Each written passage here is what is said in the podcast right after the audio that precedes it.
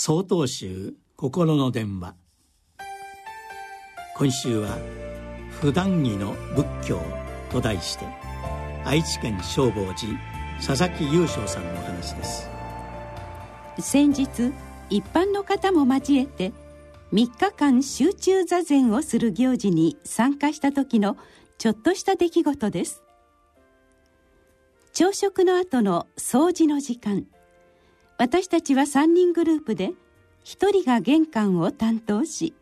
残りの2人で庭の落ち葉履きに取り掛かりました。何しろ広いお寺ですから落ち葉履きも一仕事です。玄関の掃除を担当したのは若い会社員の女性でした。私としては玄関の掃除が終わったら庭掃除を手伝ってもらう心づもりでいたのですが彼女は1時間かけて丁寧に一生懸命に玄関を掃除し私たちはその間に4つの大きなゴミ袋に落ち葉を詰め込んでそれぞれ掃除を終えました。彼女の様子を見て私がお寺に入りたての頃も同じだったなぁと思いました。騒動では修行の心構えとして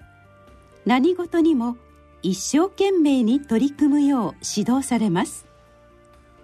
最初の頃はそれを額面通りに受け取って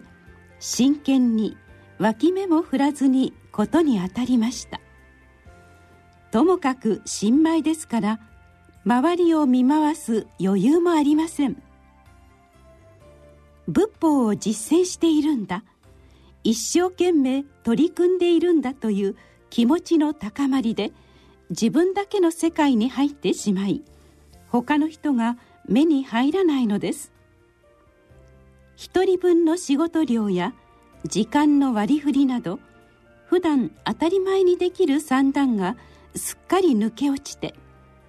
一緒に働く人たちに迷惑をかけてしまっていることにもしばらく気がつきませんでした。ですから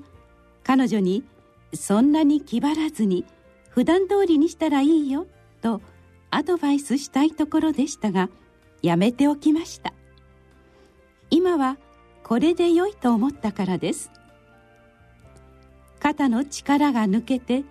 普通のことが普通にできる普段着の仏教とは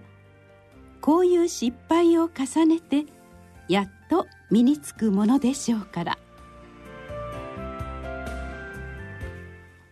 2月18日よりお話が変わります。